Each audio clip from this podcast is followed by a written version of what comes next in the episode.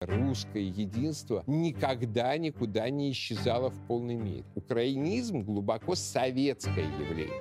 Те, кого пытаются записать в украинцы, примитивные и жестокие недочеловеки, на советских харчах процветал настоящий русофобский национал-коммунизм. Ленин запихивал Донбасс точно таким же совком головного мозга натуральными отмороженными нацистами. Это отрыжка вот первосортного клинического бреда штепы,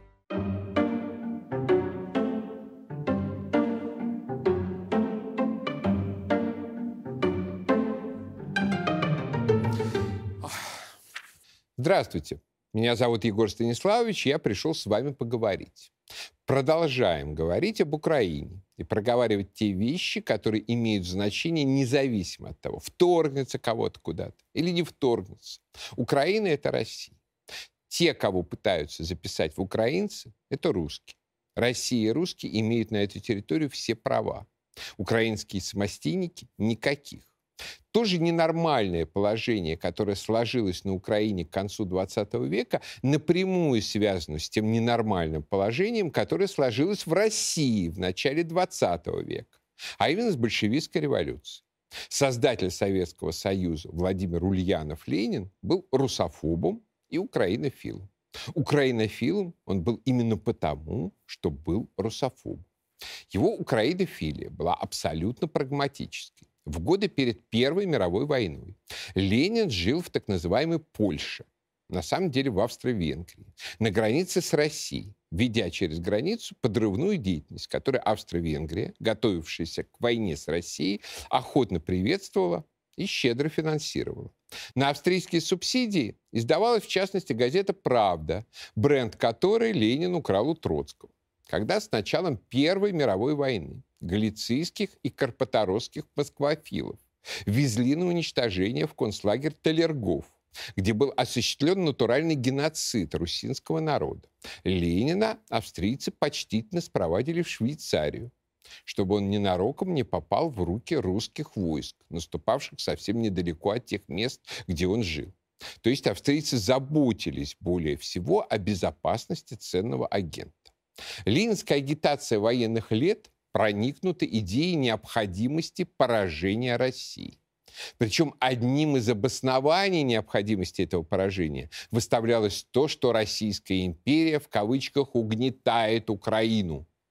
Наименьшим злом было бы поражение царской монархии и ее войск, угнетающих Польшу, Украину и целый ряд народов России. Царизм ведет войну для захвата Галиции и окончательного придушения свободы украинцев. Русские, не требующие свободы отделения Финляндии, Польши, Украины, поступают как шовинисты, как лакеи, покрывших себя кровью и грязью империалистических монархий и империалистской буржуазии. Если Финляндия, если Польша, Украина отделятся от России, в этом ничего худого нет. Что тут худого? Кто это скажет, тот шовинист. Вот и все с 1914 по 1917 год в одном и том же духе. Интересно при этом, что как частное лицо Ленин отлично осознавал, что Украина — это Россия, а украинцы — это русские. В письме Инессе Арманд написанном 30 января 1917 года, незадолго до февральской катастрофы Российской империи. Ильич описывал оказавшегося в Швейцарии, бежавшего из немецкого плена русского солдата, воронежца.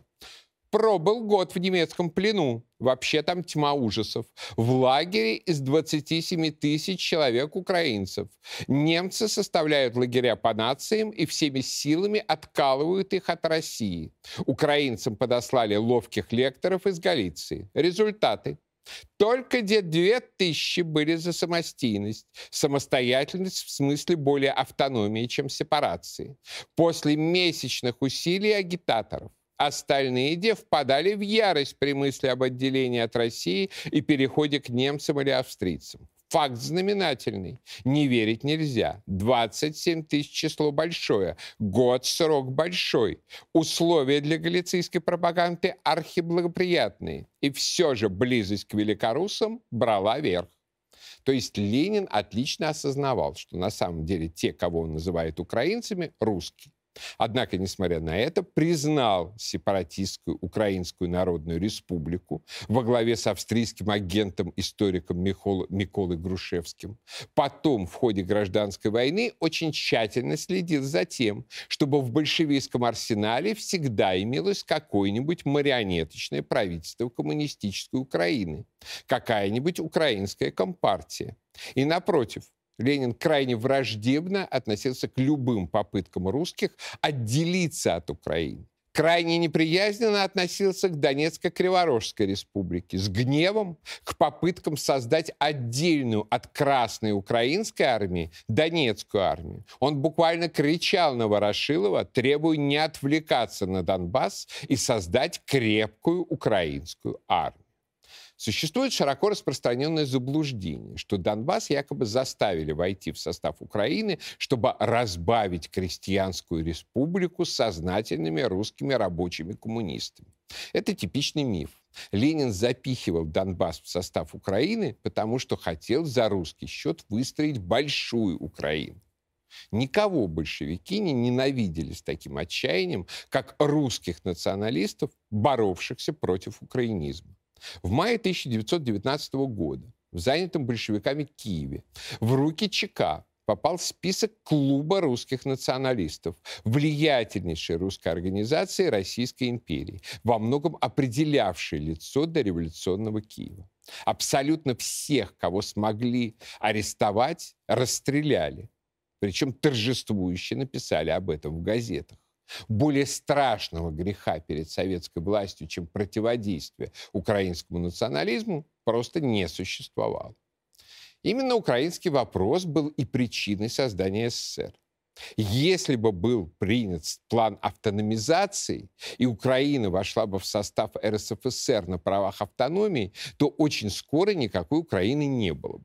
Поэтому Ленину понадобился СССР с отдельными республиками, имевшими право выхода, чтобы поддерживать полусуверенную Украину на плаву. Все 20-е и 30-е годы в УССР проводилась политика по-настоящему террористической украинизации. Госслужащих увольняли за незнание украинского языка и нежелание им пользоваться. Причем, судя по тому, что увольнений было довольно много, русское сопротивление украинизации было сильным.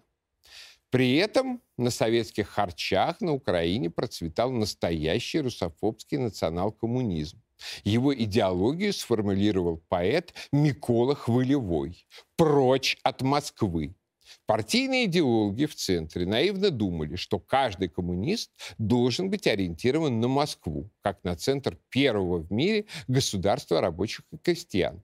Мало того, они активно эксплуатировали идею советской Украины как украинского Пьемонта, который должен присоединить к себе западноукраинские земли, оккупированные Польшей.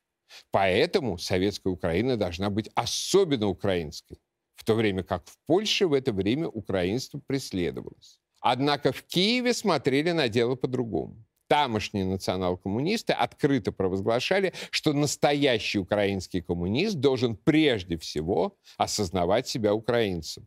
А если он не достиг высокой степени сведомости, то он хохол.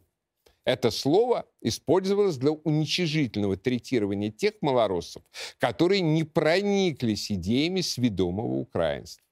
Всю эту русофобскую свистопляску пришлось прикрутить с началом коллективизации, протестных выступлений против нее и массового голода. Потому что экономический конфликт ограбляемых крестьян советской властью начал на Украине интерпретироваться как этнический конфликт украинцев с москальской красной властью.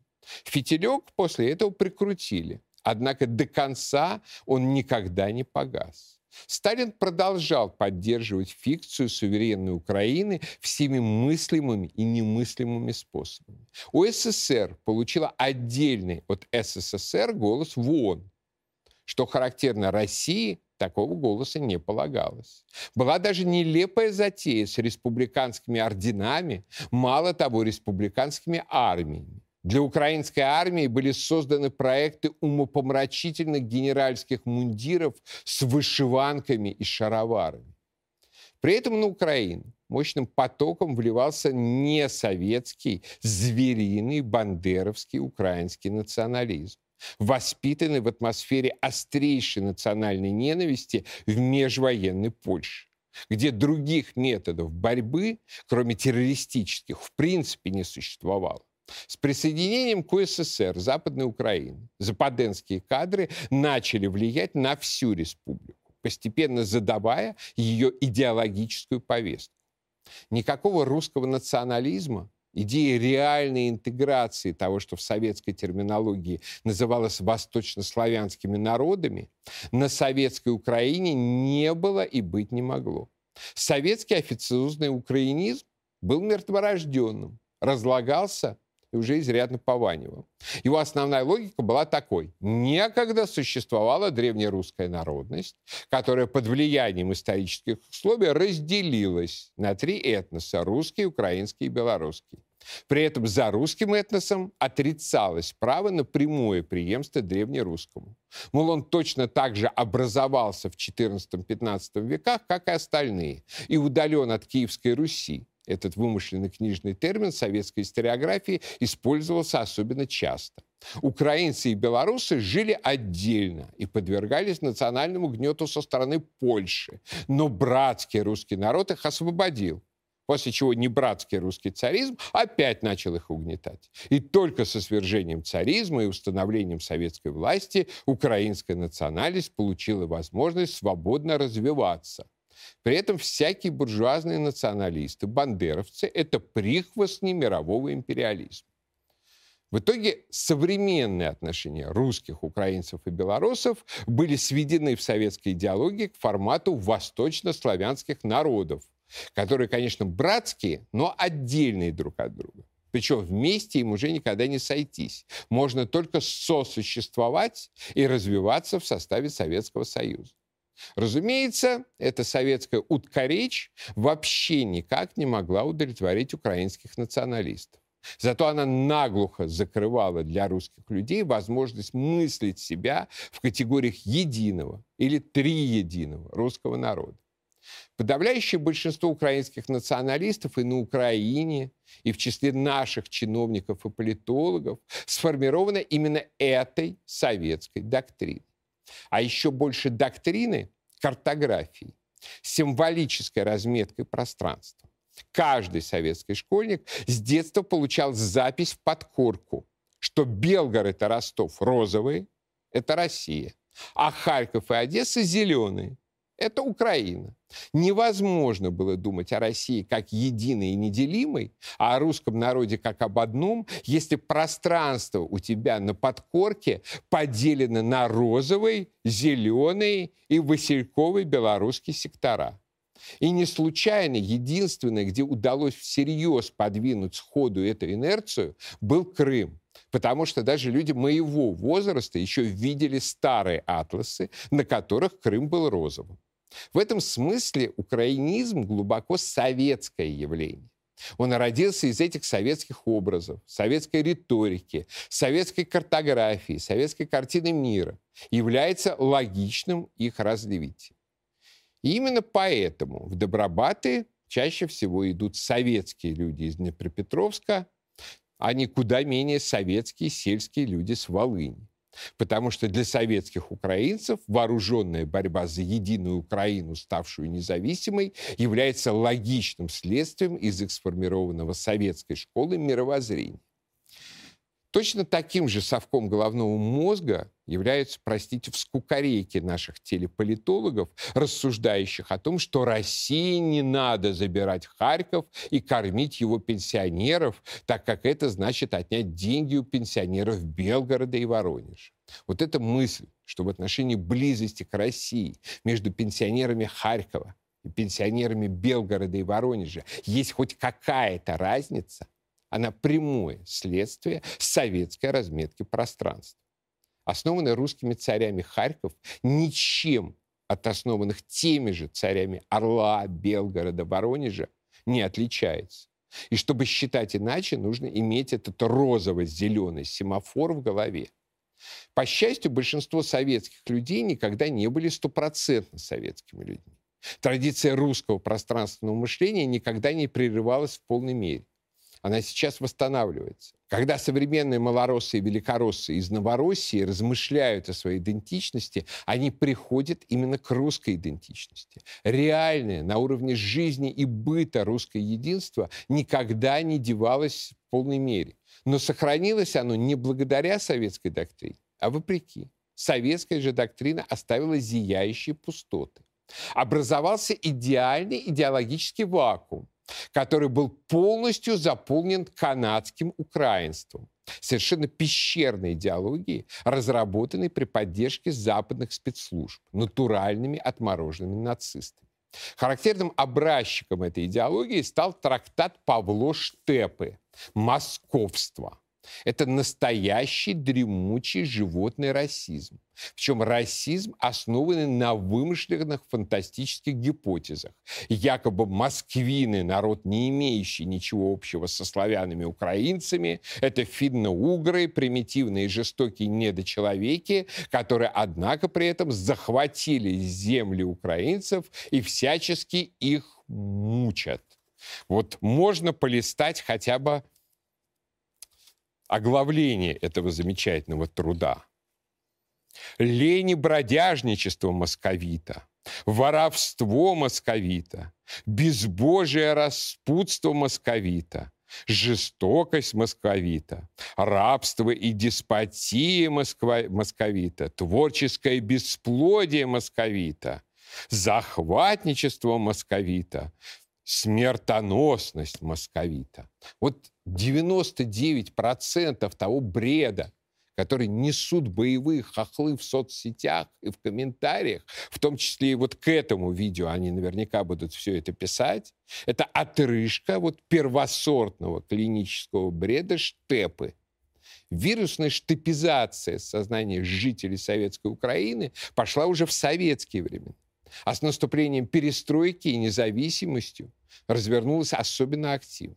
Однако тут тоже не стоит путать причину и следствие.